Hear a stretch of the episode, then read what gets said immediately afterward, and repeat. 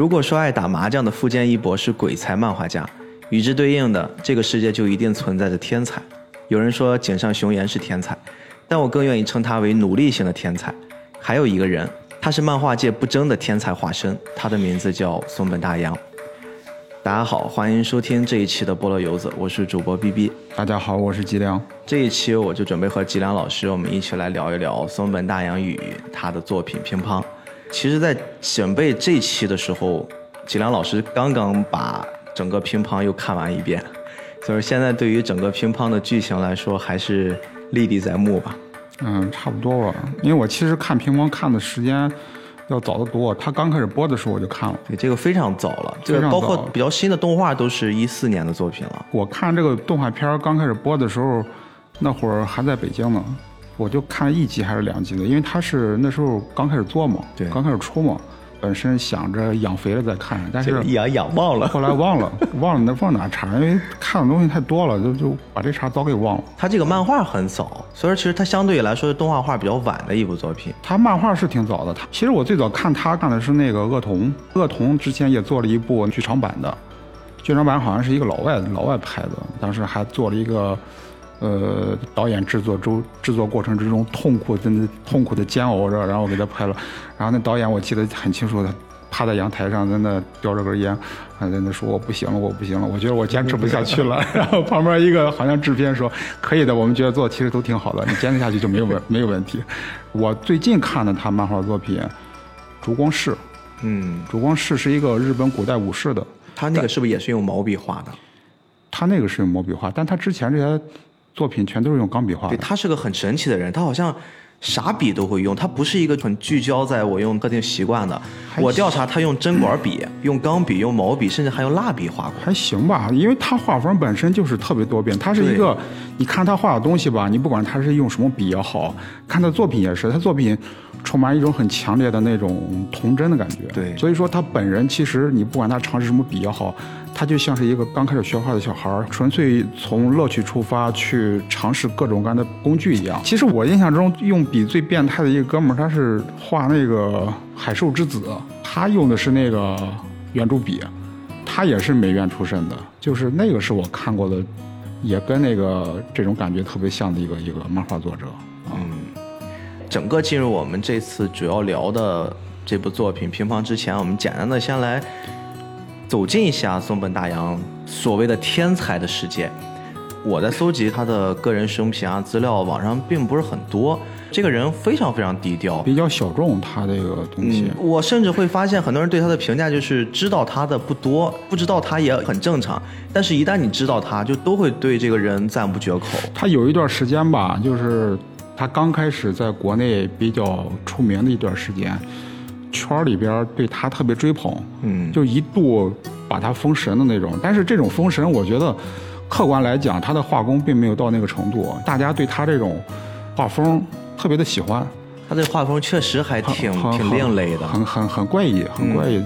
你像我们这些画画的吧，这种学院派的，会特别尊重那种个性化的表现。这种感觉吧，怎么去描述它呢？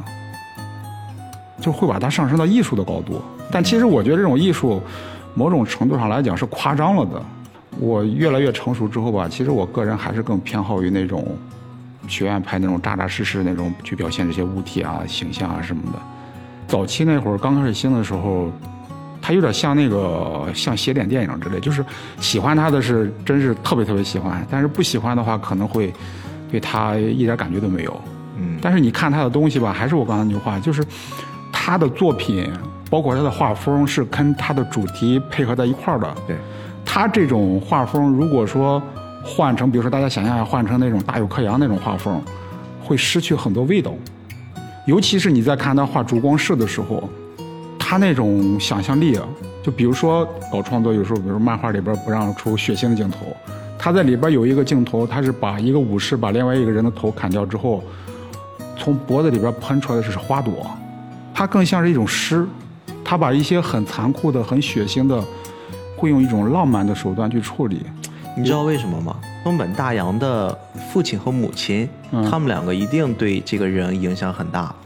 他的父亲在大学里面当老师啊，是一个教哲学的；他的妈妈呢，是一个诗人，所以你借助这件事，你来仔细看他的几部作品，你能不能感觉他的作品里面其实充满了哲学的味道？但是他在整个描述，包括一些质简的对话，或者是一些很简单、很简单的交代事情的一些一组镜头，他都像诗一样。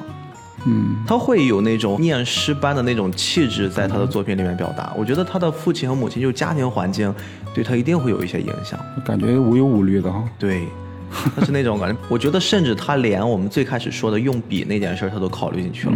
一定用什么样的笔，直接关乎到他想表现这个作品的所谓的张力、外化的那些东西。比如说，我们后来看那种印象派，在印象派出现之前，很多画面其实大家对画的理解就是给人画肖像。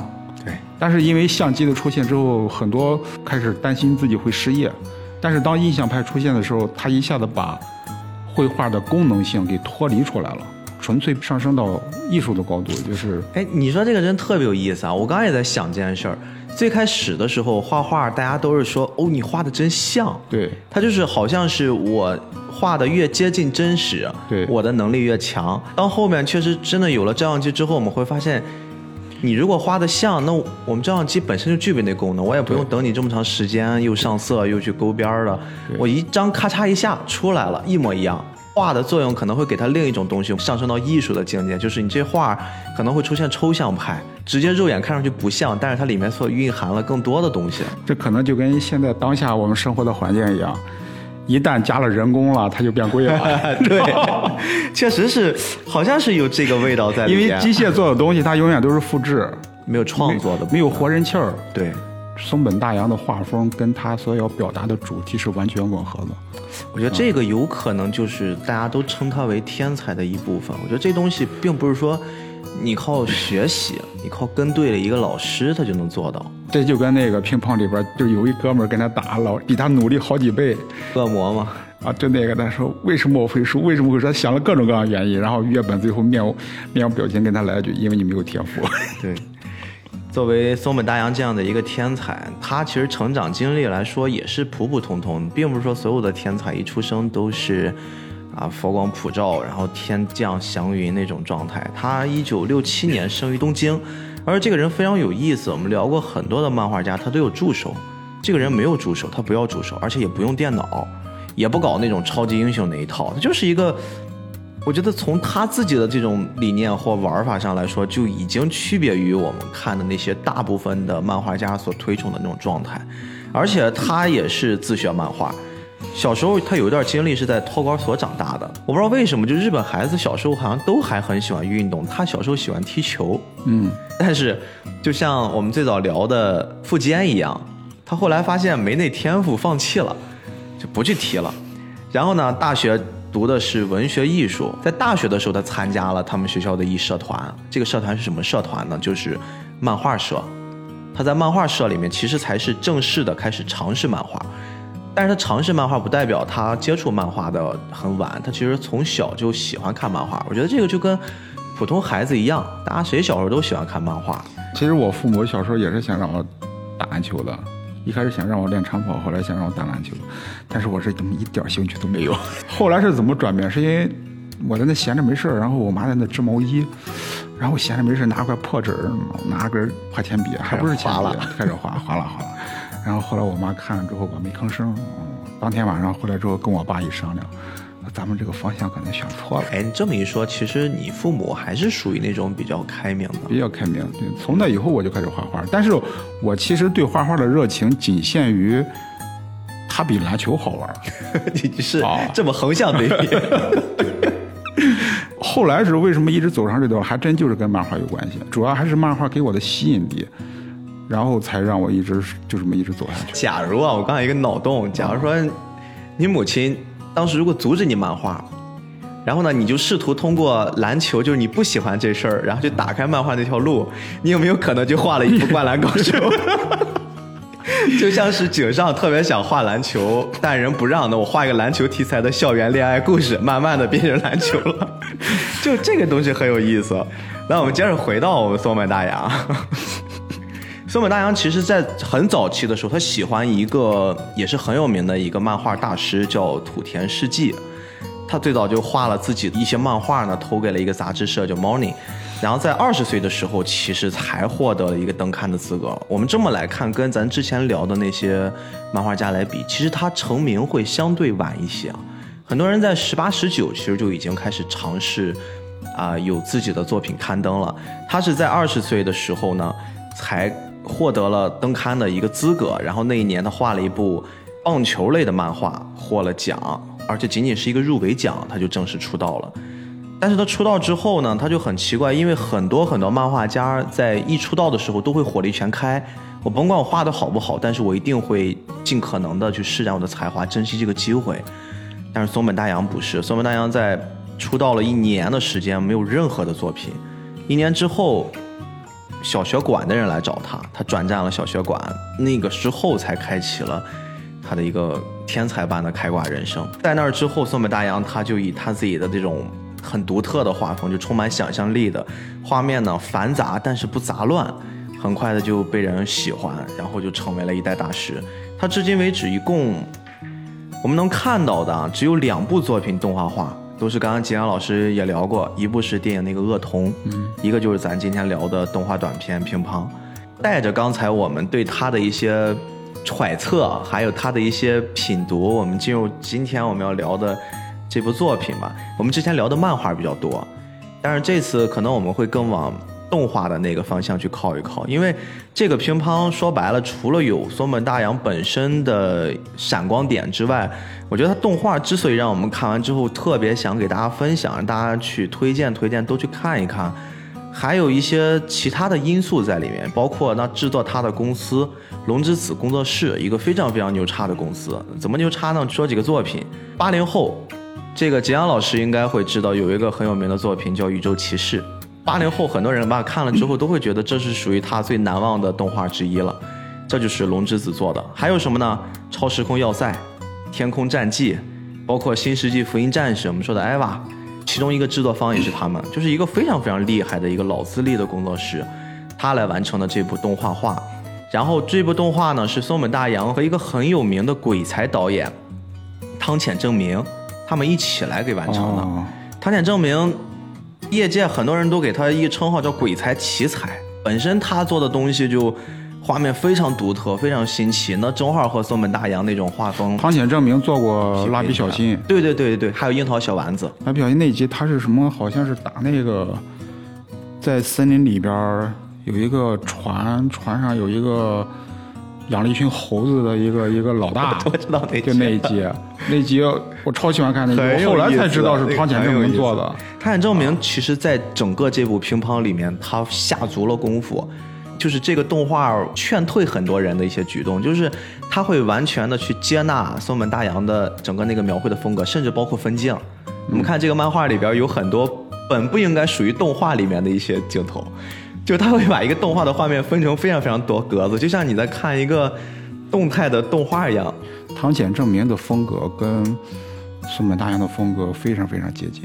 呃首先，不管是成为鬼才也好，或者说创作能力出众也好，他肯定会有一些与众不同的地方，而这些与众不同的地方，有的时候会形成一些共性。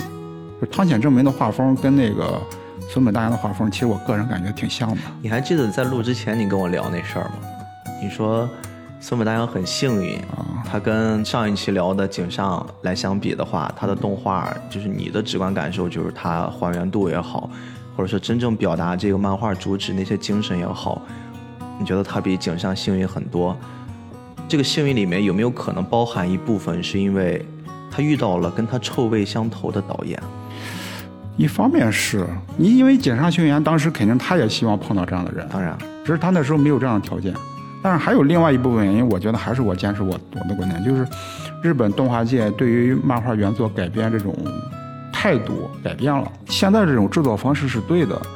我最痛恨的就是小时候看可能还好，现在在看《七龙珠》动画版的时候，那些改编的乱七八糟的，添加那些乱七八糟的东西，实在是看不下去。啊就是所谓的动画组原创。对这事儿其实对于原著追番党来说，伤害确实挺大的。不光对追番党，包括对原作漫画家而言，其实也是一种说的过分点叫亵渎。其实很多你看喜欢二次元的九零后啊，就他们经常绕不开的三大民工漫嘛，《死火海》。嗯，《死火海》经常就会有大家辛辛苦苦等了一周更新之后，发现哎，这更了些啥呀？就感觉跟主线没啥大作用。后面大家都明白了，哦，这基本上是动画组自己改编的，加上的一些剧情。因为你是刚刚又看完了这一遍，嗯，你现在心里面对于这个作品它的余温是怎样的？刚开始看的时候吧，我觉得井上雄彦画了一个《灌篮高手》这么牛逼，他也想挑战一下体育题材。但是后来看完之后，发现不是，他什么都没有变。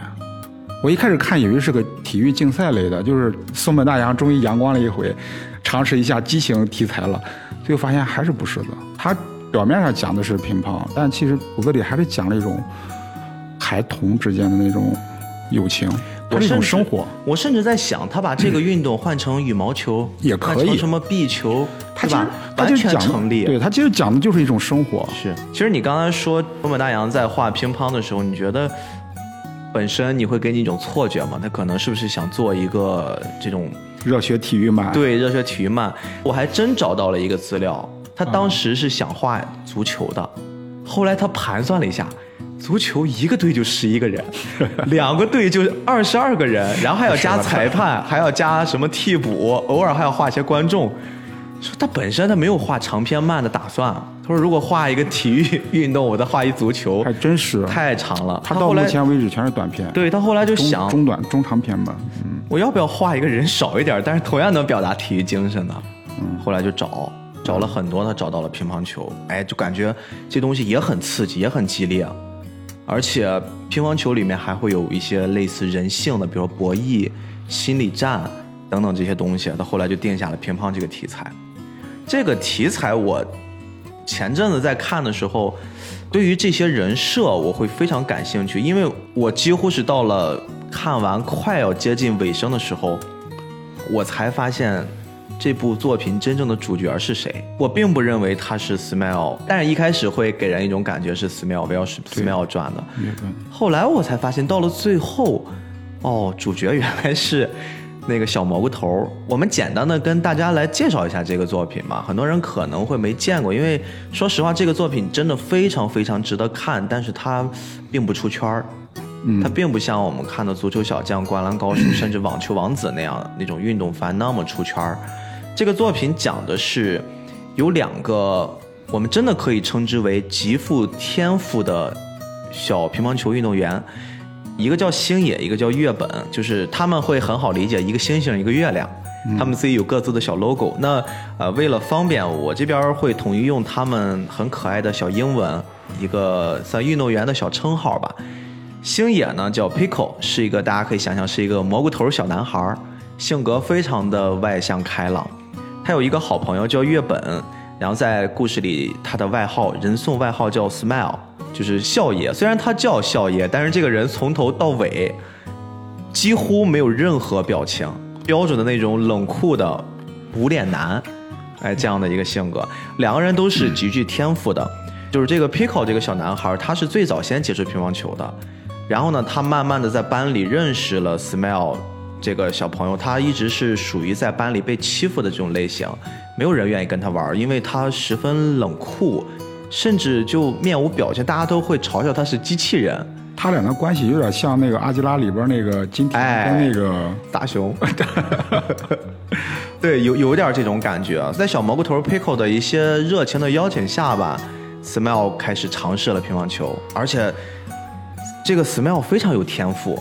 两人因为球变成了非常非常要好的朋友。这个故事是发生在两个人刚刚上高一的时候。你看，高一真的是一个很神奇的年龄。啊但是我在看的时候啊，嗯，真的没感觉他们是高中生，我觉得他们真的在我概念里边职业运动员是吧？不是职业运动员，就是小学生小学生吗？啊。他们给我传递出来那个气质，完全就是小学生的气质。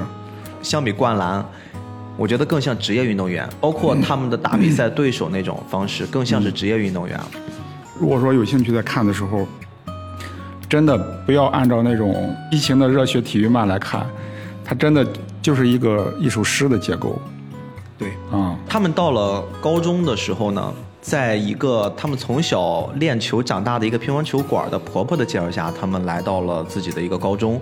他们这个高中，大家如果很难代入的话，我觉得就把它带入湘北，就是一个普普通通的，并不是很出名的这样的一个学校，然后里面有一乒乓球社，而且他们也很像湘北一样有一个神级的教练，这个教练也是非常有名，曾经也打过很重要的比赛，但是呢，也因为某一些原因，他就最后沦落到到这个普普通通的高中学校来教课，代理乒乓球教练。其实故事的一开始，我们的 Smile 虽然是被 Pico 给带着慢慢接触乒乓球的，但他后来可能是因为天赋吧，加上 Pico 玩心比较大，Smile 其实在刚开始的时候，他已经能力上方方面面的呃乒乓球技巧上已经超过了 Pico，嗯，但是因为他的性格，他就一直会让 Pico 就陪着他玩。星野吧，他这个状态更像是什么状态？因为太太厉害了，太厉害，他一直没有找到特别厉害的，对他从小都是一直拿冠军的啊 Pico，所以他对于他而言，他没有一个强大的目标让他去追逐，所以他有时候更显得像是一种玩性比较大的这么一个状态，就是训练也不去训练，对。出去跟人赌球，然后靠赌球来挣点零花钱，然后又出去买零食。吃。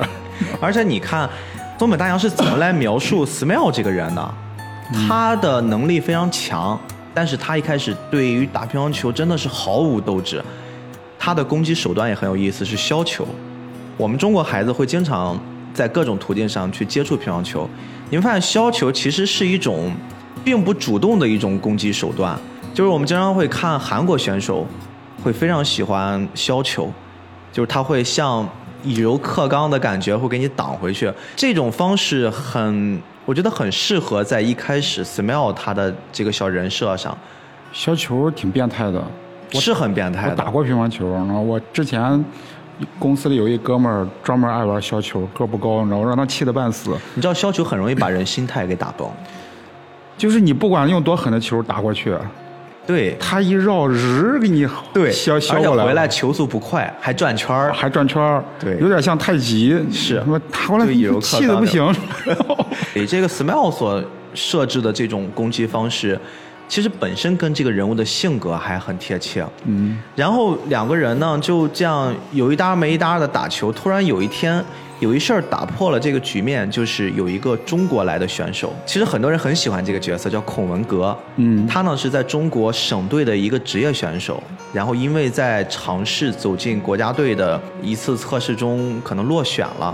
然后被发派到了日本，那个背景更像是日本那边花钱雇他来，对去给另一个学校去当代理教练或者说陪练这种状态。这事儿就跟我们中国足球或者篮球找外援一样，对对，很常见。嗯这个行业竞争实在太激烈了，中国有很多很多很优秀的乒乓球选手，如果只是在国内的话，他们可能一辈子也打不出来，有的就会选择加入别的国家的国籍，用这种方式去征战奥运会啊一些国际的比赛。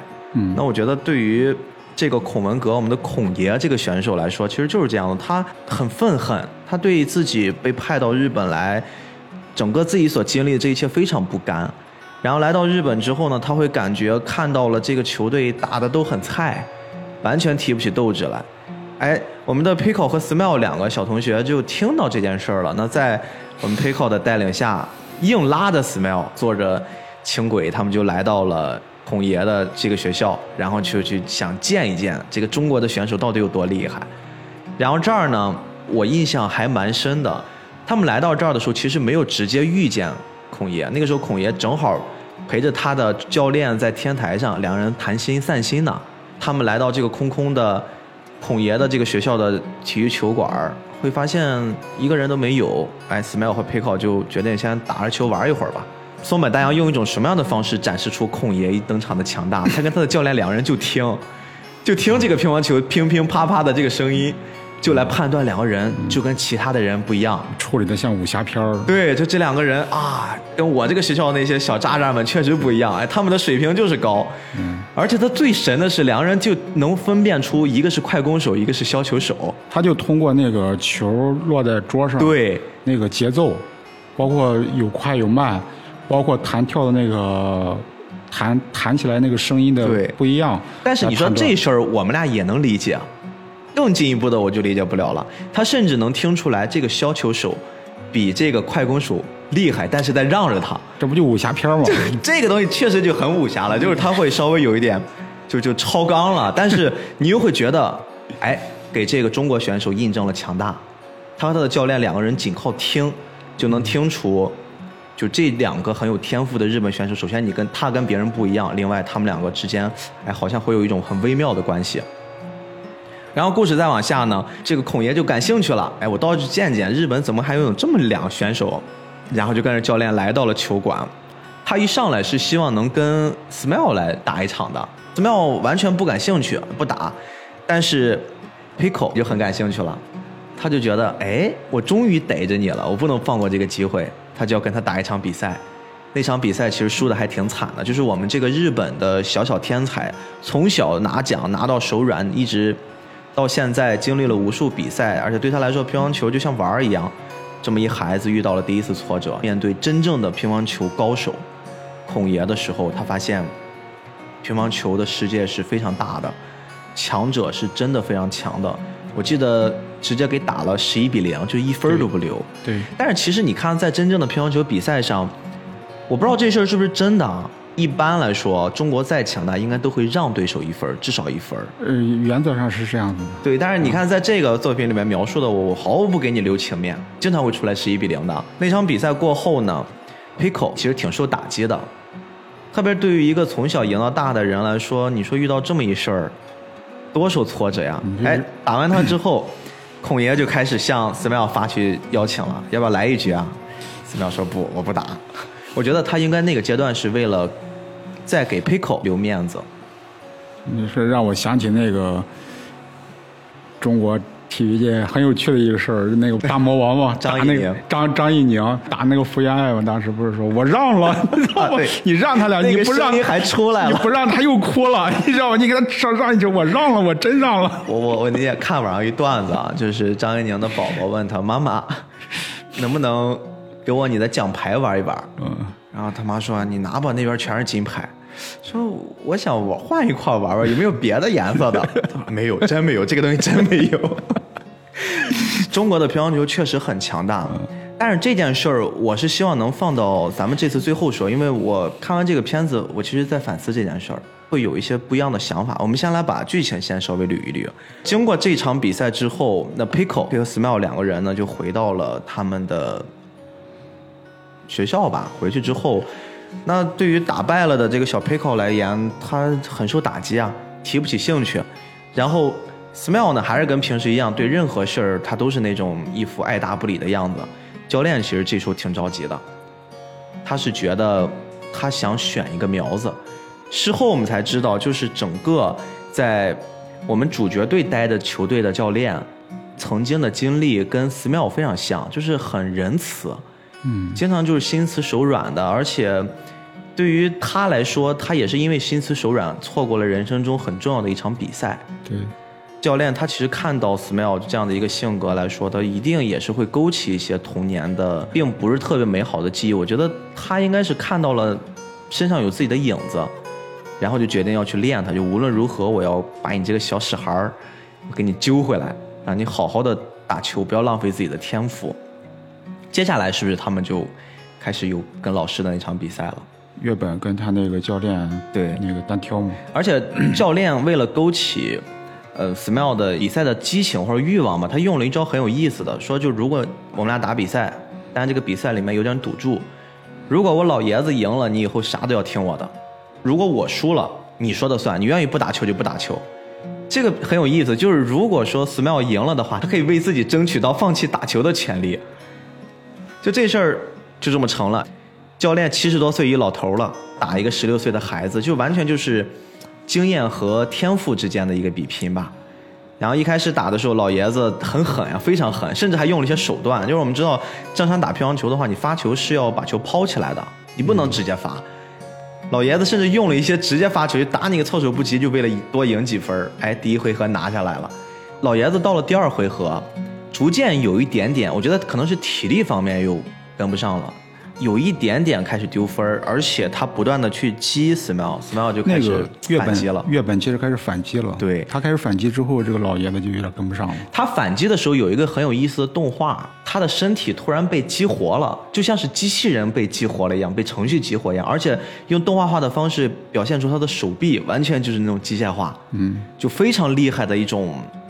我觉得这算是意象吗？他这就是松本大洋那种童真一般的想象力。他其实这个跟我刚才讲那个烛光室里边把头砍掉，然后血变成鲜花飘出来，你可以理解为童真，你也可以理解为像诗人一样的想象力，就跟那个李白动不动“飞流直下三千尺”一样，嗯，就这种东西。我在看到那个部分的时候，我一直以为这是他的大招，就是他最后打决赛的时候，我想他一定会再把这招用出来，这招应该可能是一个轻易不能使用的技能。你想多了。我当时真的是这么想的。哎，后来就慢慢的就激他激他，Smile 终于就爆发了。他认真起来，发现他真的很厉害，确实是有天赋，把老师打败了。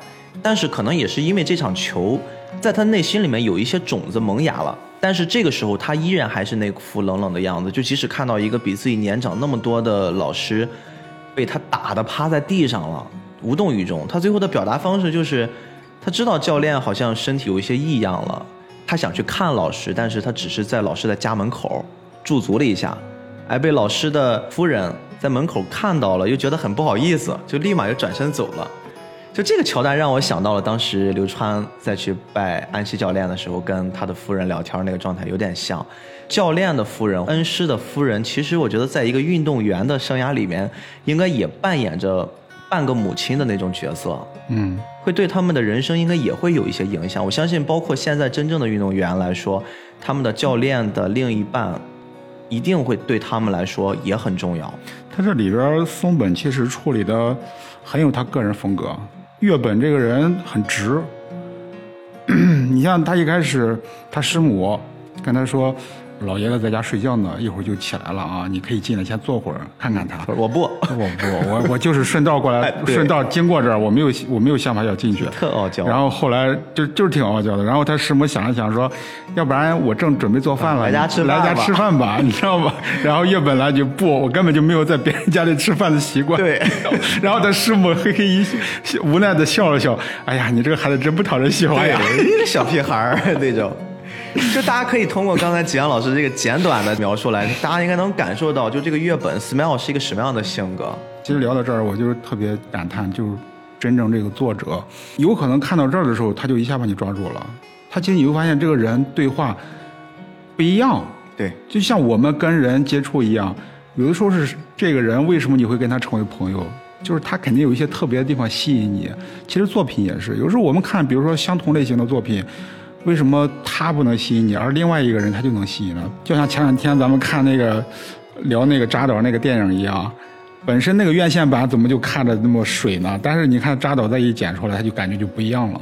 其实也是一个性质。其实有的时候真的一部作品是不是能成功，其实宏大的主题不是特别重要。嗯，宏大的主题因为永远都永远改不了，它就是那么个大框架。真正使作品鲜活起来的，有的时候真的就是一个又一个的小细节堆起来的。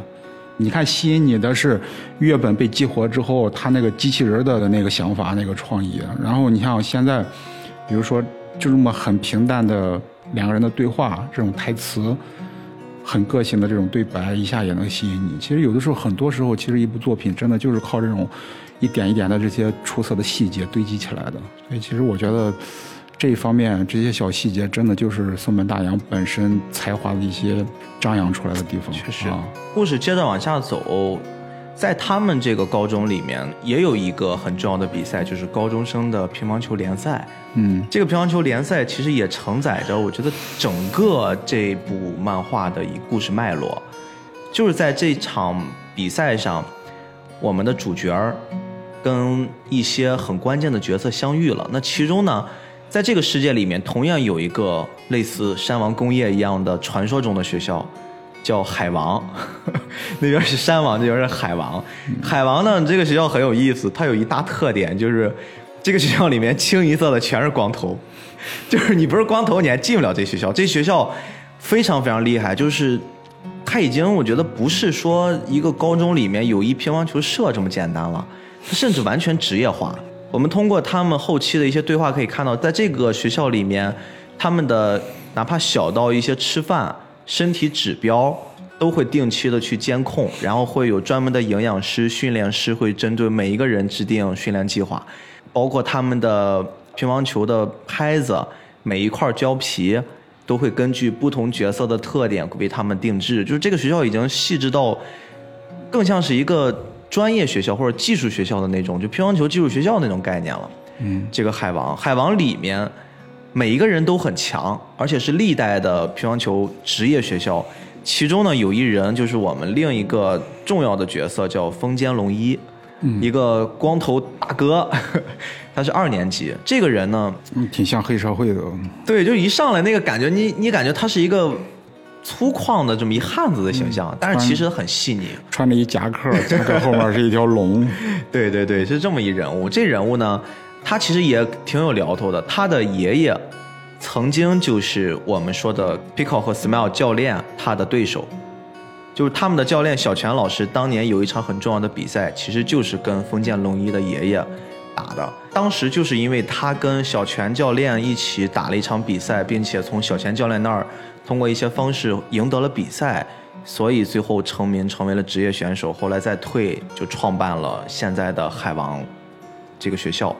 他们更像是一个家族性质的。封建这个家族是属于我们家里面世代谁有出息，谁就在家族里面更有话语权。封建龙一的父亲就是死的比较早，而且在死的时候，他甚至都会听到家里面对于父亲的一些指指点点，就是在家里面地位很低。后来封建龙一接触到了乒乓球，而且训练的很刻苦，慢慢的因为自己的成绩被家族重视，然后慢慢的在家族里面就开始受人尊重。他其实此刻的这个人身上背负的不只是说我要把乒乓球打好这么简单，那甚至有一些家族的、他职业人生的，甚至整个一些很大的负担都背在他的身上。但是这个人确实很强，不要被他的一个外表给骗过，他其实是一个非常非常心思细腻、技术能力过硬，而且身材魁梧、彪悍的这么一角色。还有一个角色呢，就是我们刚才说的孔爷，孔爷也参加了这场比赛。当然，海王那边不只是说有这么一个绝对的主力，还有一个令几乎所有人看到这个作品都会印象深刻的角色，就是一个另一个光头叫佐久间学，我们就可以给他一个代号叫恶魔。刚刚其实吉良老师说过这人，这个人是属于什么特点呢？就是他其实没有什么天赋，但是他贼爱乒乓球，他非常努力的训练，而且他从小跟 Pico 还是一起长大的。他是他是那种学术型的，对对对，他去研究有各种各样的打法，然后各种分析，很努力。啊，很努力，是这么一个是这么一个角色。就这么几个角色呢，大家一起杀入到了这场高中的乒乓球联赛。其中有这么几场比赛印象很深刻。首先，Pico 对上的是佐久间学，就是 Pico 对上的是恶魔。他们两个人当年是一起从小一起打乒乓球的，而且这个恶魔是小时候无论如何也打不过 Pico，因为 Pico 实在天赋太强了。他这场比赛，这个恶魔就要报仇，我一定要打赢你。他后来用一种什么方式打赢的？他就是用我们刚才说的，比这个削球还要恶心。嗯我就你不论你怎么抽我，我站的离台子老远，哎，我给你挑高球挑回去。Pico 就前面几轮一直就抽他，怎么抽也抽不死，然后耗费了很多体力。你看他无论打多快，打多狠，最后那个恶魔总能把他这个球吊起来。我当时就产生一个疑问：为什么这个星野不用别的招数呢？我这块儿我给你解释一下，因为我之前学过乒乓球，我专门练过。在乒乓球里面，其实有一个很重要的东西，更像是尊严。真正我们看打起来的话，有时候乒乓球比赛从竞技型会转到观赏型上，我们会看到，经常在一些比赛里面，球员可能会为了取悦观众，或者说给这种很沉寂、很紧张的比赛带来不一样的观感，他们有时候会把一个球会打成观赏赛，就是像刚才我们说的那种状况，一边会猛抽，一边会站得非常非常远，会接回来，一直打这种很长的回合的交战。这个时候呢，如果你比如说抽的那个人，你想获胜非常简单，你只要把球轻轻的挑过去，很难会接到。但是如果你这么做了，其实代表的是你的姿态，你对于这一段比赛的状态，你先认输了，向我们的这场秀先低头了。但是对于 Pico 来说，Pico 是一个非常骄傲的孩子。他如果一旦打出了这种局面，就是一个抽一个接的话，他只有一条路，他必须要用这种方式结束这一回合。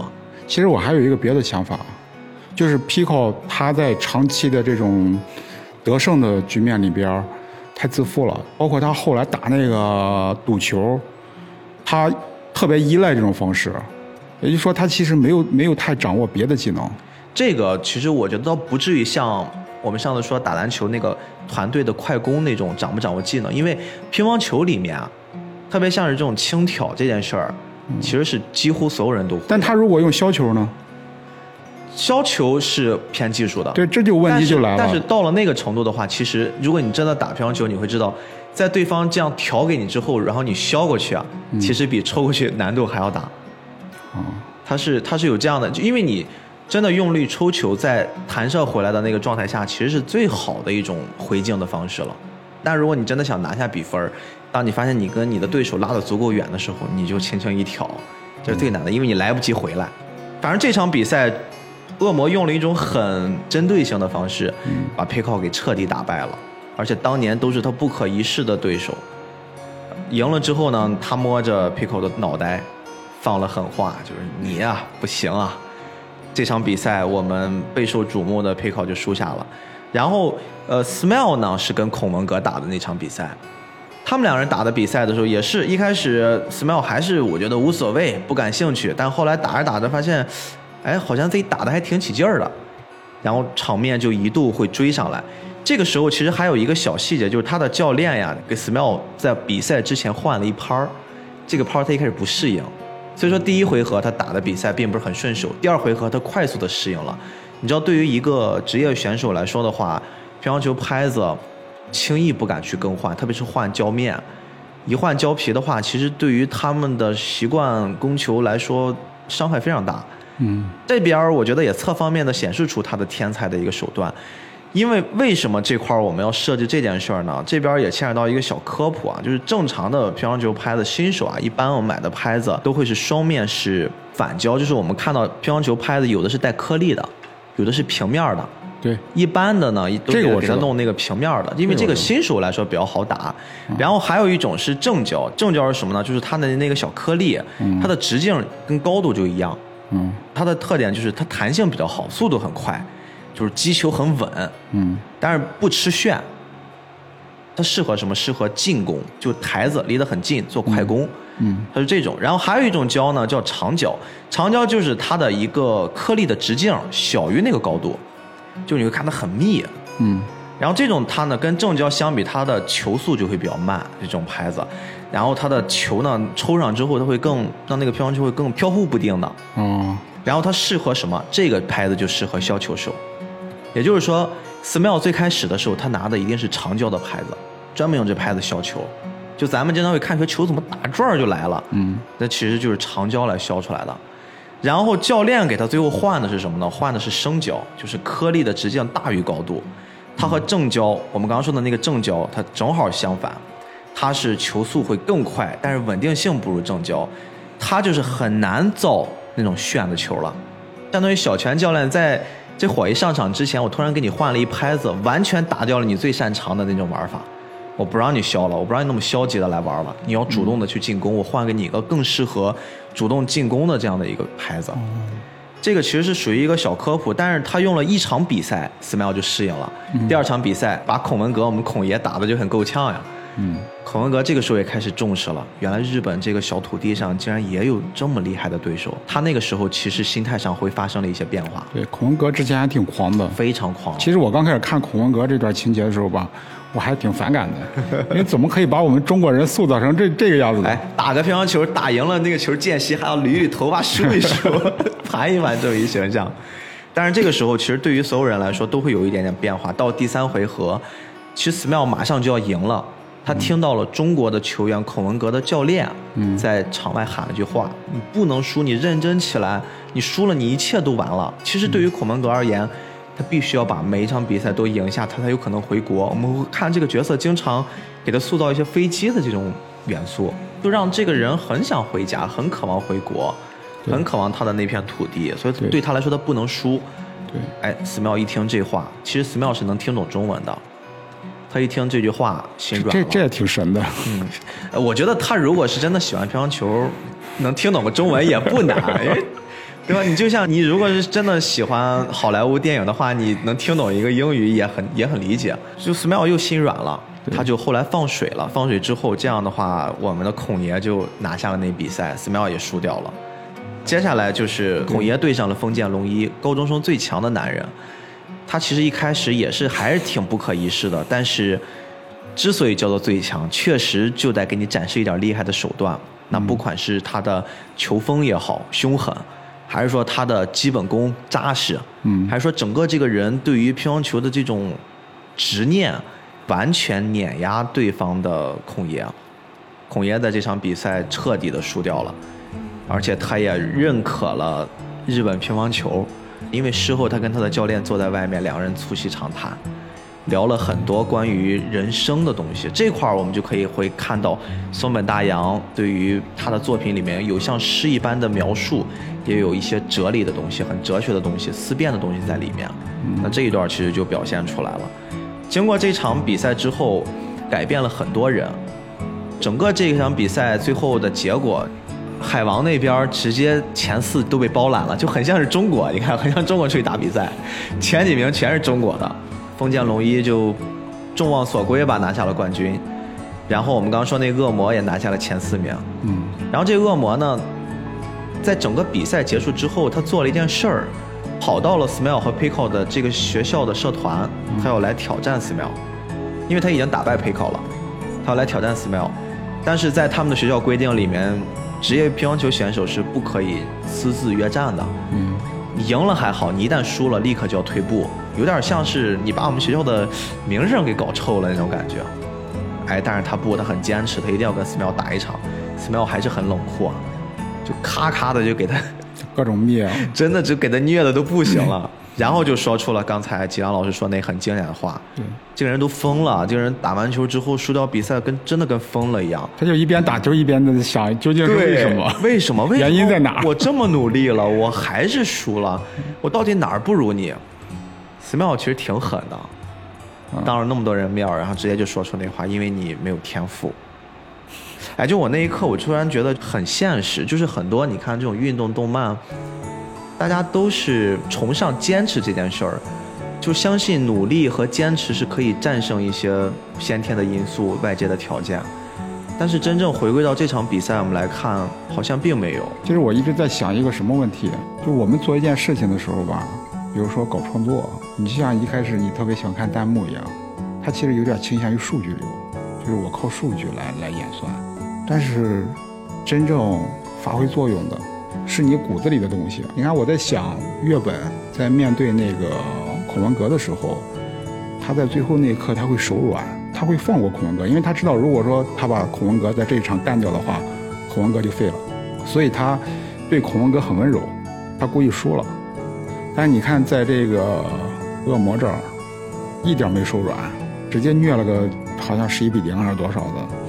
我在想，这个月本到底是残忍还是温柔？但其实后来我想一想，我个人感觉他还是温柔的。他为什么对这个恶魔这么残残酷？因为你走到头了。因为月本一开始就看明白了，孔文革其实是有才华的，他可以继续发挥下去，还能继续走下去。但是可能在他的判断里边，恶魔也就到这儿了。所以说，你与其再这么打下去，纯粹是浪费时间，还不如就在这儿结束完事儿了。某种程度来讲，这就跟谈恋爱一样，越早结束越好。让我提前告诉你，你没戏，你知道吗？其实也是一种温柔，提前说明白这事儿。不管是搞体育也好，搞运动也好，或者搞专业也好，真的你能走多远，是取决于你内在，你内在的那个才能，那个才能才是支持你能走多远的地方，那个那个那个东西。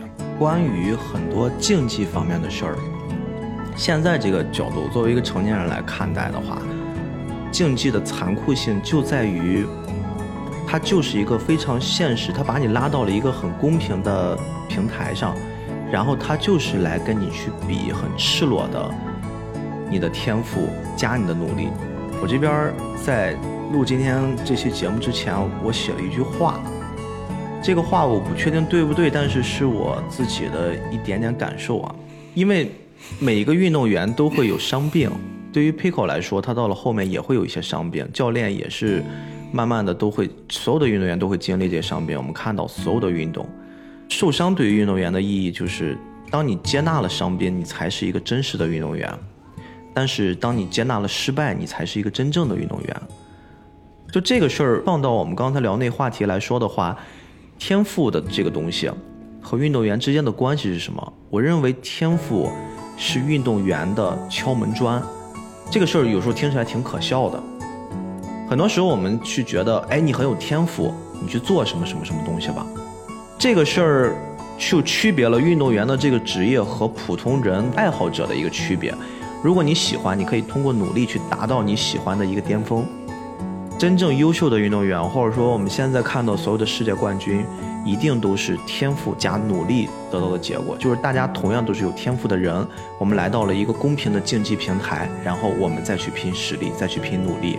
我们拼谁一个动作可以练几千次、上万次。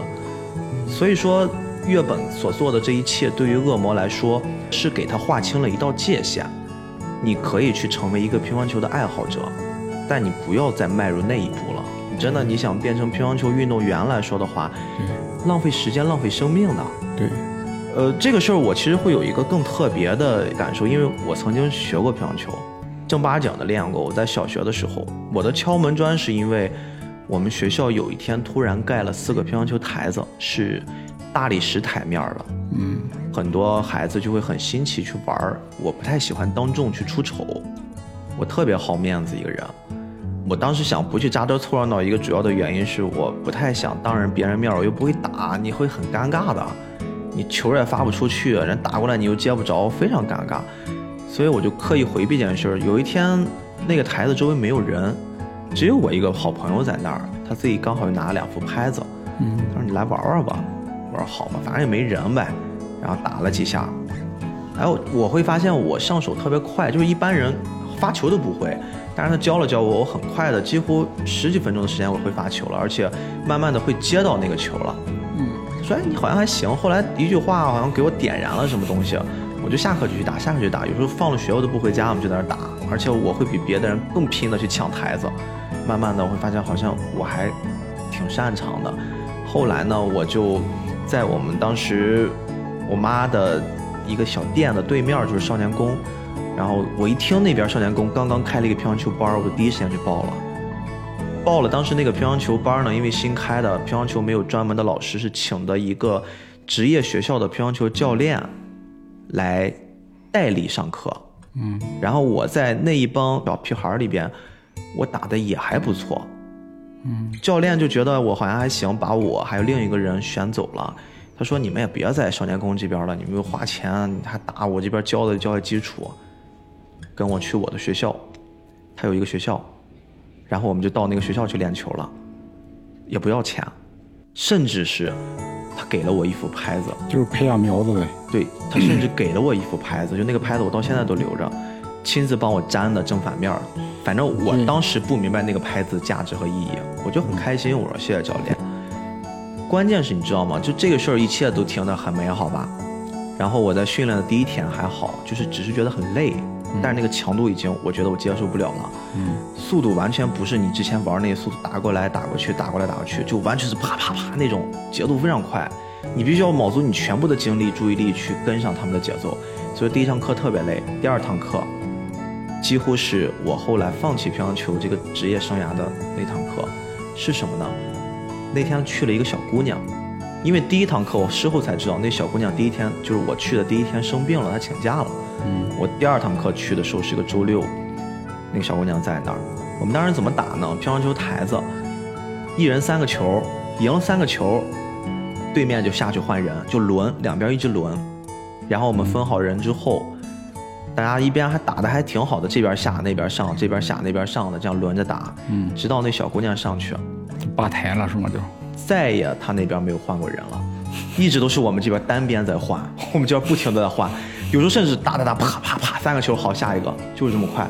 那个小姑娘只有一年级，我们当时几乎都是四五年级的样子，我们已经几乎比乒乓球台子会高，就高出半个肩的高度了。嗯，但是那个小姑娘的高度，就她把手伸直了，刚刚超过乒乓球台子。你可以想象，那么小的小姑娘，一年级，是一个小蘑菇头操，，真的假的？是一个小蘑菇头，非常厉害。而且她当时她的气场就不一样，你完全想象不到是个一年级的小姑娘的气场，而且她的拍子你会感觉明显比我们更专业。我告诉你说，当时怎么看专业，并不是我们理解的拍子板板正正、漂漂亮亮的那个拍子是厉害的，而是越边上呲楞一些毛躁，你感觉像粘的那种痕迹越重，那个是好拍子。这个小姑娘彻底的让我们放弃了，至少让我放弃了我成为乒乓球的一个 一个选手的梦想，因为我发现太强了，我完全不是一个次元的。我现在已经想象出你当时的当时的表情和画面。我一开始不服的，打完第一轮我又排排到第二轮，我再上的时候，我真的卯足全力，我觉得我劲儿大，发了球我就抽，我抽他会用更更快的速度给我抽回来。你撞到很好笑吧撞到弹簧了，你知道吗？但你知道那个小姑娘是谁吗？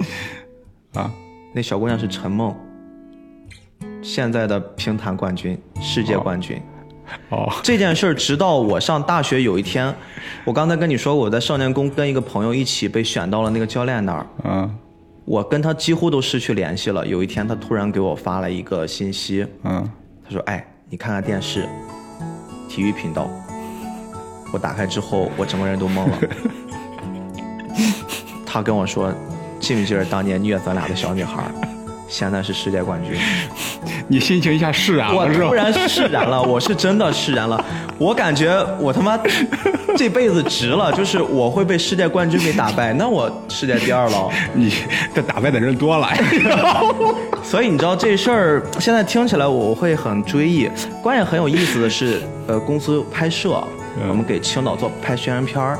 嗯陈梦作为宣传片里面一个角色，我其实多年之后又跟他用另一种方式见面，嗯就是他在台下打着乒乓球，我在台上当啦啦队，我还专门拍了一照片，就是此刻我怎么样发了一动态，但是我不会让他知道我们当年见过，我们当年还打过球，但是我会跟我身边的朋友吹，我们一块儿去当群演的时候，我说。当时我给他打过，他请了一教练陪他在下面打球，因为只拍他的那半边嘛，请了教练陪他接球。陈梦发一个球，那个教练就接不住，临时教练嘛。我后来就想，哎呀，我来吧。后来就没有那样子。所以其实对于乒乓球这个运动，我我其实还蛮有感情的，我会有这样的一段经历。确实挺客观的，就是让你过早的认清了自己对，不适合这条所以。这事儿对我来说，我可能就是当时的恶魔，我一下子就明白了 Smile 他当时那个举动。故事中的这场比赛其实不只是说一场比赛这么简单，我觉得改变了好多人的命运。恶魔经历这场比赛，他真的彻底放弃了他的乒乓球人生。对，他后来就因为也被学校开除了嘛，输掉比赛了嘛，嗯。他也失去了在海王继续打球的资格，他放弃了比赛。恶魔好像结婚了，结婚了结婚了后面结婚生孩子他媳妇儿还挺着个大肚子，对，然后两个人生活好像还看上去絮絮叨叨，其实还挺温馨的。对对对，真的，如果没有月本给他来这么一下子，有可能他还是在挣扎着。他还在挣扎，其实挺痛苦的，因为你要继续走这条路很孤独的。对，另外改编的 Smell，Smell 其实慢慢的意识到，好像乒乓球对我来说是有意义的。嗯，他他从那场比赛再往后啊，逐渐的可能跟他教练之间又发生了一些事儿，逐渐的开始有转变了。还有一个人对他影响非常大，就是皮考。我们说的当年那个小小少年，就是他带着 Smile 走上了乒乓球这条道路的那个少年，也是在这场比赛，他其实看清了非常多东西。你可以想象，皮考当时的心情。我这么一人，我带着这哥们儿走进了乒乓球的世界，我输给了那个恶魔。此刻那个恶魔又被我带着打乒乓球的那人给打得这么惨，那你说我打球还有什么意义？他其实真的经历挫折了，加上前面又有孔文革对他的教育，他一开始其实是走得太顺了，对他的冲击实在太大了，我都能感觉出他的那种冲击了。他没有碰到过特别强悍的对手来给他挫折。对，所以他最后选择什么？他直接将乒乓球拍子扔到了海里，直接就做了一个，我觉得就是向运动生涯说再见的这么一，其实你一直在聊这些人的时候，我其实脑子里一直在想一个问题：嗯，月本到底是怎么转变的？就我们其实，在这一段的时候，松本大洋对这个概念处理其实很模糊的。你你认为他是在哪儿转变的呢？我现在是有两个答案，其实真正引导他转变的是星野，在月本的心目之中，星野就是他一直崇拜的那个英雄。但这事儿也是到我们最后才知道的嘛。啊嗯，在他心里一直那个英雄是被扣上了一个像机器人一样的对，影子。其实我一开始想到的是什么？月本是最了解星野的，他一直相信星野在经历挫折之后能够再次站起来。是，所以说，其实，在后边剧情之中，他其实有的时候会有意无意的问那个星野：“你相信英雄吗？就英雄还会回来吗？”我们一开始看的时候是很莫名其妙的对，但是后边慢慢，其实慢慢剧情就会揭开了。是，所以说，其实月本在通过这种方式在激励星野，因为对于他来说，月本之所以被称为笑将或者叫笑爷，一直到你现在说的所有这些情节里面，他基本上都没怎么一点跟笑的关系都没有。他们根本就没有笑过。他是后来慢慢才揭示出来，其实促使星野真正开始转变是一张照片，镜头是拍着星野，但是我们观众根本没有看到那张照片，最后才揭示那张照片其实是那个月本的一张笑脸。对他们当年一起打完球拿到了名次之后，对拿到名次他虽然没有拿冠军，但是他笑得非常开心。他笑得非常开心，因为那个那时候冠军还是星爷，对他是相当于亚军之类的，就是孩子时候的比赛。啊，孩子时候那时候比赛，现在联系起来想，月本的转变，他的动机其实就是为了激励星野。还有另外一个原因就是，月本在整个这个过程中，他也纠结过一段时间。就我个人拓展性的想象一下，他可能会某种程度上想自己成为星野，就他可能会有这种冲动，但是我觉得这种冲动的比率特别特别低。现在感觉月本的第一动机就是第一，刚才我说的第一个方案，他真的就是为了等那个等那个星野。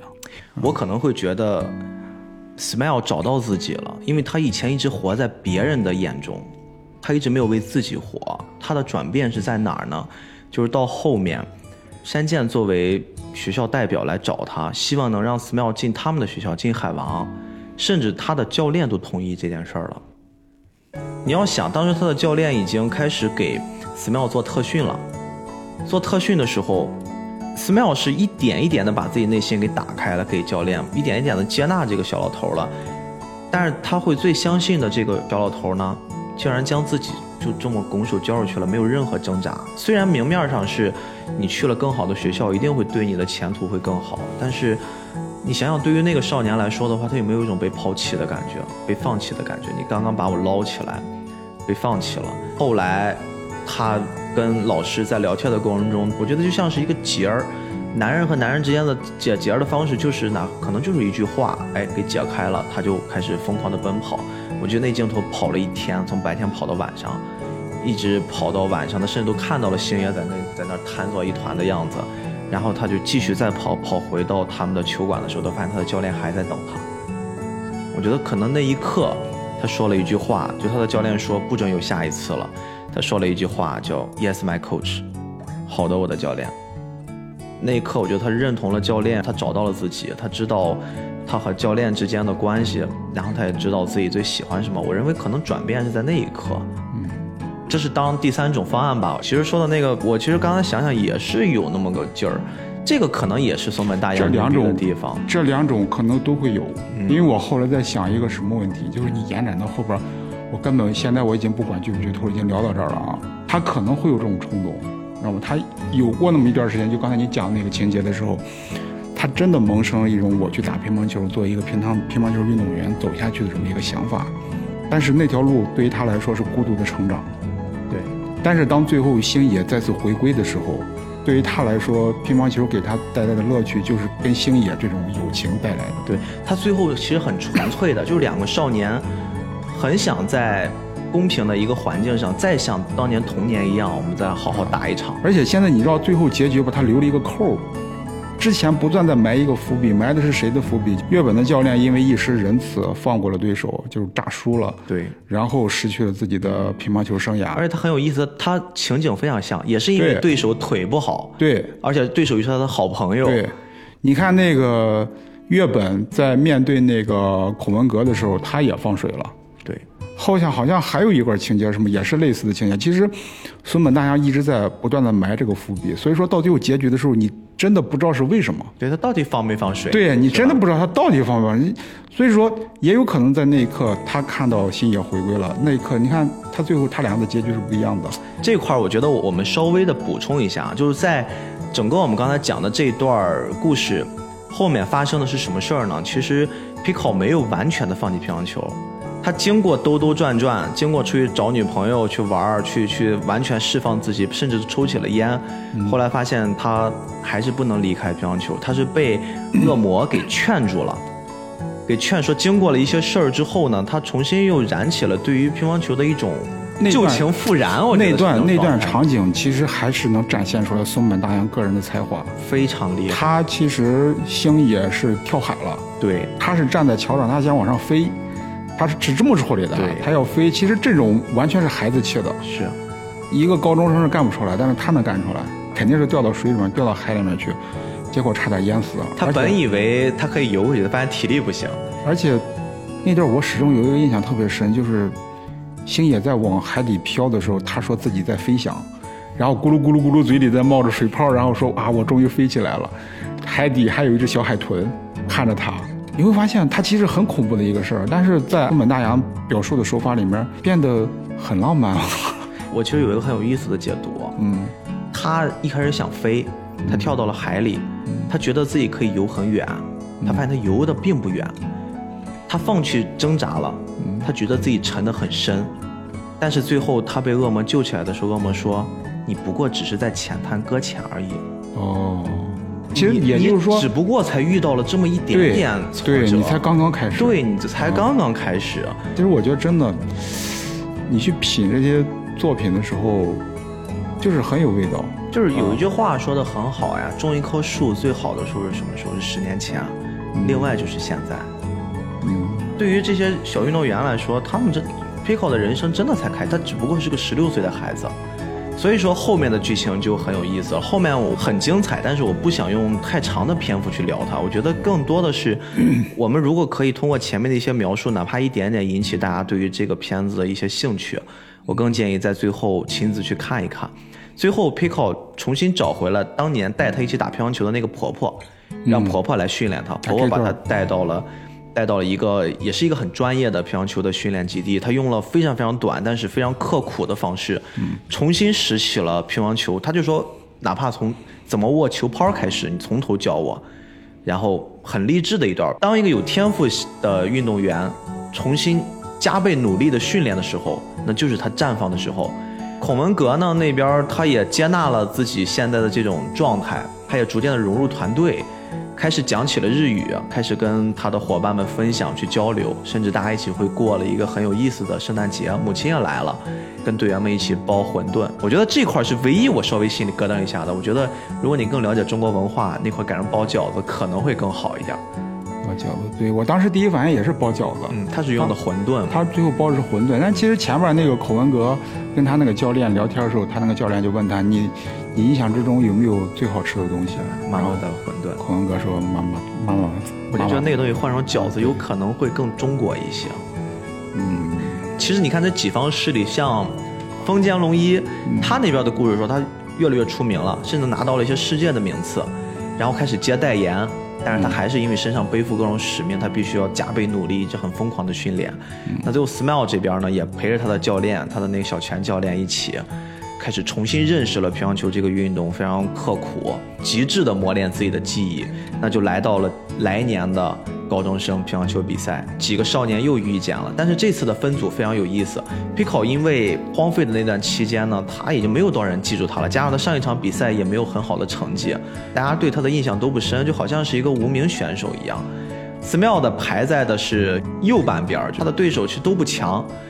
Pico 如果想跟 Smile 真正来一场巅峰的较量，他必须要打败非常非常多的强敌。他分别打败了孔爷，用尽全力打败了冠军封建龙一。最后在总决赛他遇到了 Smile，然后两个人打得非常痛快。当时比赛没有直接给结果，但是通过最后的一个镜头，就是有挂在婆婆的就球馆上挂了一画，画上就是那届比赛的一个获奖情况。，Smile 第二名，但是他也笑得很开心，然后 Payco 拿到了冠军。整个这个比赛，因为有太多东西可以说。包括一个运动员受伤之后的坚持和隐忍，很像樱木花道受伤的时候，就是我很怕到了那一段，教练说佩考你别上了，你的伤太重了，我就怕说教练你最辉煌的是什么时候？我就很怕，很像那种。这个这个不是松本大洋的处理方法，松本大洋跟井上雄彦两个人性格完全不一样。不一样，不一样。井上雄彦绝对是那种我要在那种极端的环境里面，他也是这么逼自己的，他也是这种表现作品的。井上很知道。观众的嗨点，而且井上，我觉得他在处理这些地方的时候啊，他很享受那种在极端情况下激发出来的潜力。他其实是以青春爱情题材为切入点，画了一部体育漫画。嗯，但是松本大洋这个不是，他是以一个体育项目为切入点，讲了一个童年友情的故事。对啊，甚至有人就说。像 Pickle 和 Smile 之间的友情是很多观众在看了那么多的动画作品里面，就是最接近现实中男性的友情之间那种描述的。它不像是我们看的很多动漫里面描写男男的，要不然会刻意的给他弄很基辅，要不然就弄的就是那种羁绊味儿太浓了。你比如说像鸣人和佐助啊，或者是我们经常看那个男一男二，像猎人里面的小杰和七牙。就是他会过于把男性和男性之间的这种情谊那个味儿重了，有点硬。对，就是这个 Pico 和 Smile 之间，我觉得可能会更自然一些，真的像男孩子和男孩子相处那种感觉。其实这么讲的话，我真的怀疑月本在之前那段过程之中产生过要代替那个星野的这种冲动，但是当他发现星野回归的时候，他终于再次找到了自己。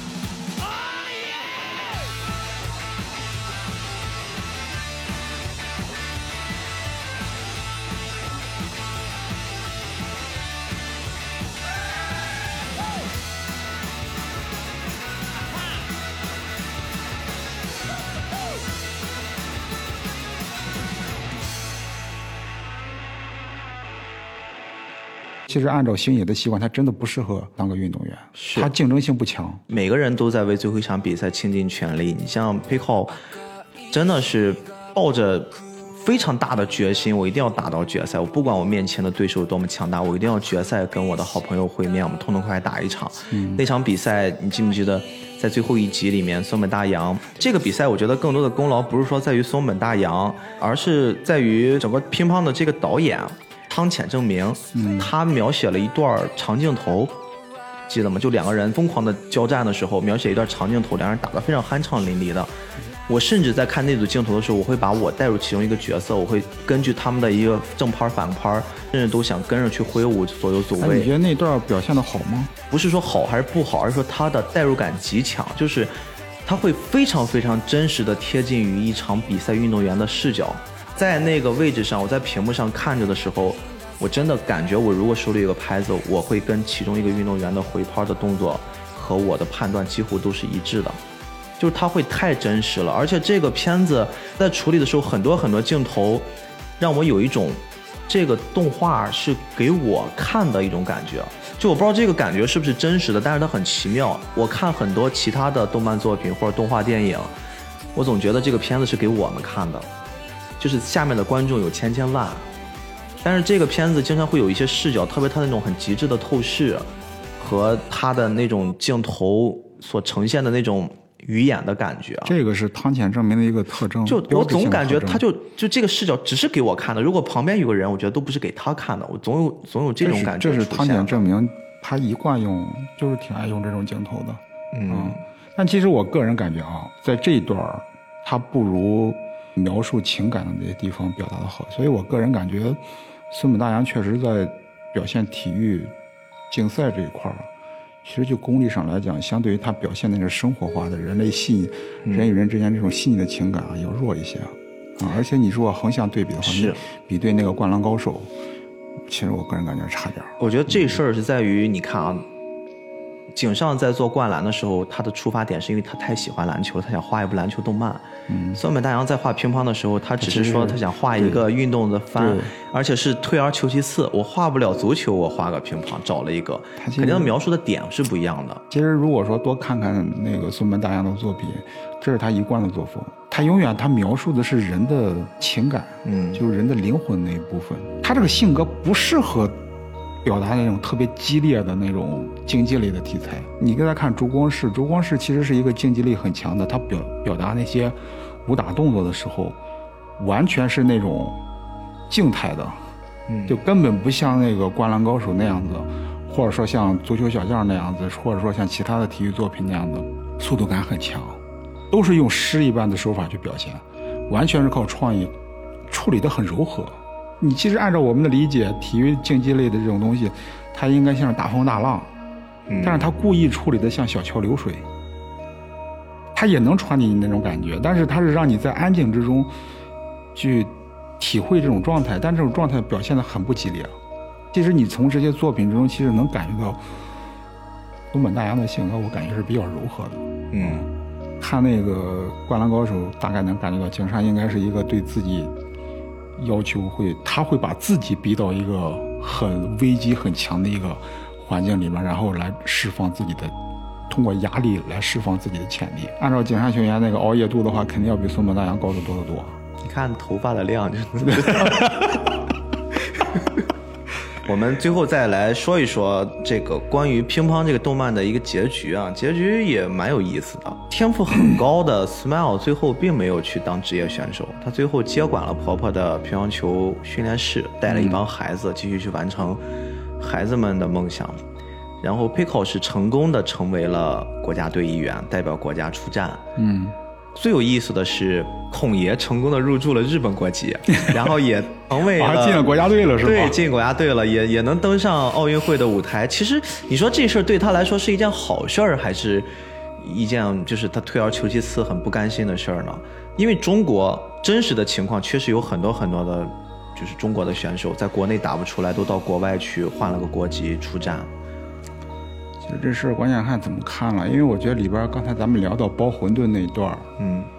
我是从那段开始才对孙本大洋这个设定释怀的，因为在那段儿侯文革他的性格转变了，他不再是那个迫切想要回国的那么一个激进的人，对，那么充满怨气和暴力的戾气的那么一个人，他融入了这个群体，对，你看他在 Pico 打的时候，到最后一场，他其实也很释然了嘛。嗯，我也不像那样，我就是要输球了，很急躁了。我知道我确实打不过你，没关系，我释然了，我也不那么着急回去了。其实他在包馄的那一场，可能他的他就已经不用回国了。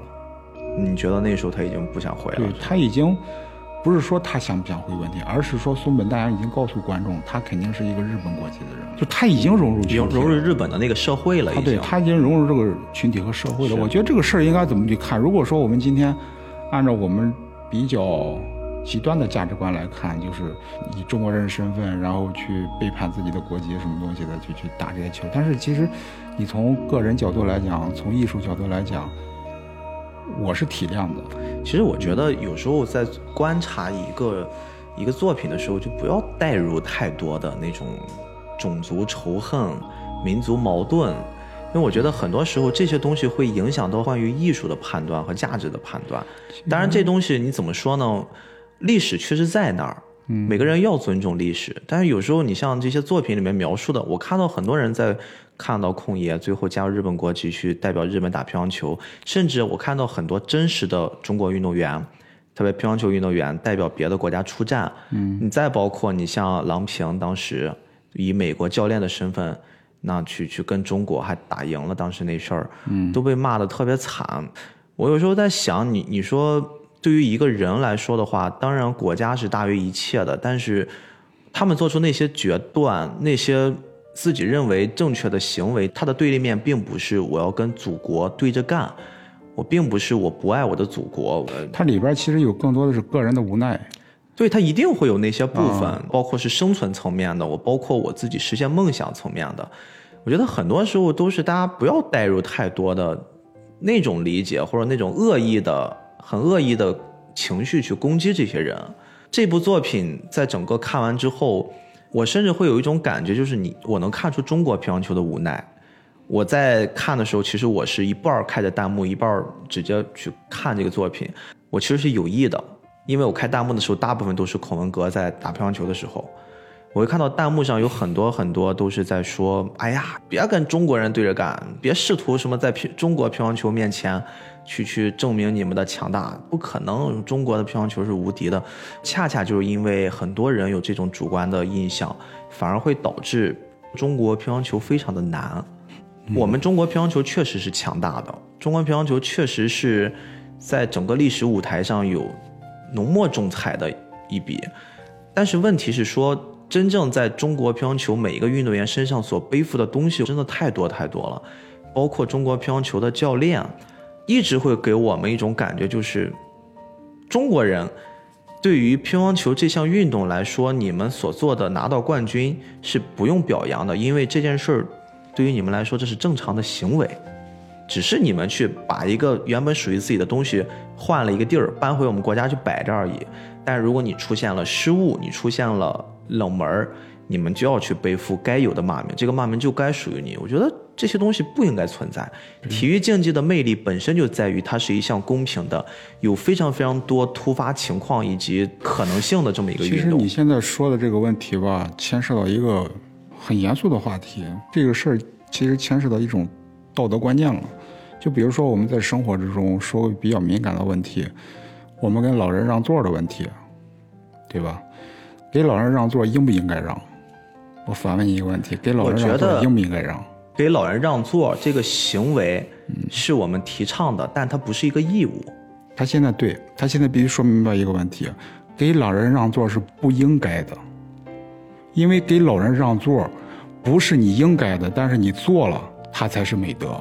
对，如果你把给老人这个理解，我觉得我明白了吧？如果你把老人让座当成应该的，他就不是美德了。当你把美德当成一种社会的基本规范的时候，它就变成了一种压力。这个事儿其实这个话题不是我说的，这是孔子说的。孔子当年他有一个学生，做了一件他觉得很牛逼的事屁颠屁颠跑到他老师跟前去炫耀。他说：“老师，我今天干一件特牛逼的事。”因为当时在鲁国有一个规定，有一个制度，就是你如果在鲁国之外看到自己的同胞被卖为奴隶，你可以。无条件的用自己的钱把它赎回来，但是你赎回来之后，你可以上报到国家，国家把这个钱补给你，他有这么一个制度。然后这哥们儿干了个什么事儿呢？他出去之后，发现搜罗了很多很多奴隶，他爱心膨胀，然后把这些奴隶都赎回来了。赎回来之后没有向国家要这个钱，然后他觉得这个事做得很很很棒。他跑到孔子面前跟孔子炫耀，跟想，他以为孔子会表扬他，他以为老师会表扬他，结果孔子把他骂了一顿，说你这个事干得太糊涂了，你自己有钱，你把这些奴隶赎回来了，你树立一个榜样，你让以后还想去做这件事的人，他们敢不敢做了？他们有没有你这个钱去做？所以说这就牵扯到一个问题，就是当你把一个美德变成一个社会规范的时候，变成一个基本标准的时候。它已经不是美德了。我想到一个，倒不用上升到美德的这个高度的一个我们生活中常见的事儿。嗯，你是我好朋友，我现在有好多我分享给你。嗯，我今天又买了一好吃的，我又分给你。嗯，明天我又买了一件很漂亮的衣服，我要给你买一件。嗯，好了，我今天出去了一趟，我只买了一个东西，我没有给你买，你就会怪我，你会说你怎么变了？你怎么不再像之前那样给我分享了？这是一个生活中非常常见的问题。我认为你刚刚说的那个特别好，不要把别人对你的好当成一种习惯。对，就这个事儿是往往我觉得阻碍人类在正常交往时候的一个很大的矛盾点。所以说这个事儿吧，其实再说简单一点，就是什么是情分，什么是本分。对，你出去了，给我买东西，带回东西来。这是你的情分，对，这不是你的本分。但是你如果把这事变成本分了，对，这个味儿就完全变了。你出去了，什么都没有给我带，这才是应该的，这是本分。是你带了，这才是情分，这个事得算清楚了。但是大部分的，就是现在 往往会变成一种，你给我带这是应该的，理所当然，对，理所当然啊。所以说这个，我觉得有时候这会带来很多社会会混乱，就我觉得这个是应该必须搞清楚的，嗯啊。嗯，那还有几个人的结局也很有意思啊。封建龙一他也成功的入选国家队了，但是因为受伤没有参加那届奥运会。嗯，然后他最后有一镜头，他跟呃 Smile 坐在一起，在海边儿。这两个人的性格跟最开始好像完全置换了。龙一倒是释然了，他觉得哎呀，那个无所谓了，乒乓球也不要当成我的人生的最最重要的东西他了。他其实挺惨的，他本来有个很漂亮的女朋友，但是他就为了追逐，哎，你觉得那是他女？朋友吗？我觉得他里面的描述，反正他们有血缘关系。我知道日本会可以有这种近亲结婚的习俗，他们之间有血缘关系，然后两人描述又很暧昧，洗着洗着澡，那女的就冲进去了，嗯，就可能也是女朋友，不过最后也拉手了。他们肯定能肯定是那种关系肯定是男女朋友。嗯，他们可能出了五福了之类的，按照中国传统 啊，啊，女朋友其实家境也挺好的，对。但是后来为了追逐梦想，把自己跑车卖了，去出国了他。因为他这个女孩到最后发现，龙一那个状态更像是奔着专业乒乓球运动员去的，就他心中更大的比重是在乒乓球，在乒乓球上，嗯。对，不是不是这个女孩，嗯，因为好像那一集是讲到一个好像过什么节日，男朋友情人节嘛，情人节是需要这种。对需要这种恋人关系的，嗯。但是龙一所有的心思都在锻炼上，都在乒乓球上。后来正好就借着这事儿就对。出去了。所以你从这个角度来看，我觉得恶魔放弃是对的，早早放弃。而且这里边你刚才说到身份置换的问题，我其实多多少少有点接受不了在哪儿，就是我觉得这个松本大洋这个设定吧，就是星野跟月本之间这个身份的置换。你在之前的铺垫，你就感觉星野是那个现在这个月本的身份，因为他之前经常去这个老婆婆那儿的是星野，对结果星野最后变成职业运动员 专业运动员，对然后月本变成那个怎么样当教练了。月本变成那教练了，但是怎么说呢？我觉得就尊重他的安排吧。有一个人其实是个小角色，嗯，但是特别引起我的注意，就是他们在第一次参加高中联赛的时候，嗯，Smile 打败了一个人，是个卷卷男，你有没有印象？哦，不对，我那个我也有印象，我刚才就想领。那个人就一直叭叭那个小嘴儿，然后就特别丧，然后就非要去海边儿，就打比赛知道自己要输了，你说啊，算了，我去海边儿吧。这里边这里边松本大侠处理的太精彩了，哎呦，我太喜欢你看刚开始打比赛的时候，他面对当时面对的是是谁的月本是吧？面对的是月对本。对，他当时刚开始开场，那时候月本还不出名，对，还没崭露头角呢，也没什么斗志。也没什么斗志，看上去戴着副眼镜，三七分眼镜男，看着文质彬彬的，根本不像运动员。然后这哥们儿和这哥们还是黑皮肤，然后一头卷发有卷发。然后当时一开球就开始盘算，我第一球应该怎么打，啊啊第一球什么吊球，第二球什么球，第三球回去了。然后啪打出去之后还没反应过来，月本叭一个球回来直接懵了，然后后来我们不能这么算了，你知道不？开始就一步步推，最后打到第三球的时候，放弃好的灌了十一比零，他已经开始脑海里已经开始想着，哎呀，海边儿也不错海边应该是什么样子的？关键 Pico 当时放弃打乒乓球了，带着女朋友去海边的时候，看见他了。这哥们在海边 卖冷饮，卖卖卖零食关键在这个之前，他打完那场比赛，他就直接背着包已经到海边了，穿着球鞋就已经在海边站着了。哦，大海真好。然后他在 Pico 和女朋友到海边那场戏的时候，嗯，他发现海边好像也没啥意思，他又说了句：“要不去山里也不错。”然后后面又一个人跑到山里了，就特别丧那个人。但是你看到了最后那场乒乓球比赛的时候，啊他看到了新闻，嗯他最后还是穿上了乒乓球的那个运动服，啊但是他是以观众的视角。啊又来到了看台，就是他其实，你说他吧，他内心还是喜欢乒乓球的，他属于那种有热情没才华。对但是其实有的时候你关系到这个才华或者叫天赋的问题吧，我自己始终有一个观点在哪儿，我认为热情就是天赋。最后，其实我发现了一个没有人注意到的点。我给你读一个东西，就是我发现乒乓的这个作品的每一集标题，把它连起来，啊，好像是一个故事。这个故事是什么呢？虽然我们说的最后这个故事的主角是 Pico，嗯但是标题很像是 Smile 写给 Pico 的一封信，或者是一个直男式的告白。我给你读一读啊。嗯风声太大，听不清楚。Smile 是机器人，把人生赌在乒乓上什么的，真令人作呕。绝不会输的唯一方法，那就是不要战斗。在哪里搞错了？你不是比谁都更喜欢乒乓吗？Yes, my coach。英雄参上，稍微哭一会儿，老子就是英雄。血有铁一般的味道。就你仔细品每一集的标题，都是站在 Smile 的视角。哎呀，你说到你说到这个主角这个事儿，我现在真的有点含糊了。我刚才一一开始我跟你的观点也是相似的，就是，嗯，我觉得这个主角有点模糊，嗯，他既像是 Smile 又像是 Pico 一样，你真的分不清楚有一个词儿流行叫双男主嘛，啊。但是吧，你知道我其实个人来说，我不是很认同双男主。我是怎么来分辨主角和配角的？嗯，就是谁来成就谁的问题。我不太同意。我来分辨主角的一个主要的原因就是我的代入感，一定要把一个片子分出主角来，因为我要代入他。乒乓我看完之后，我很直接，我代入的就是 Pico 了，我不应该不会再代入 Smile。之所以混沌，就是因为我判断的标准主线是不是在主角身上，叙事线索是跟着谁走的，然后承载主题的是谁，所以说我更赞同双主角。嗯，我现在是这么想的，不定睡一觉回头又怎么想了 啊。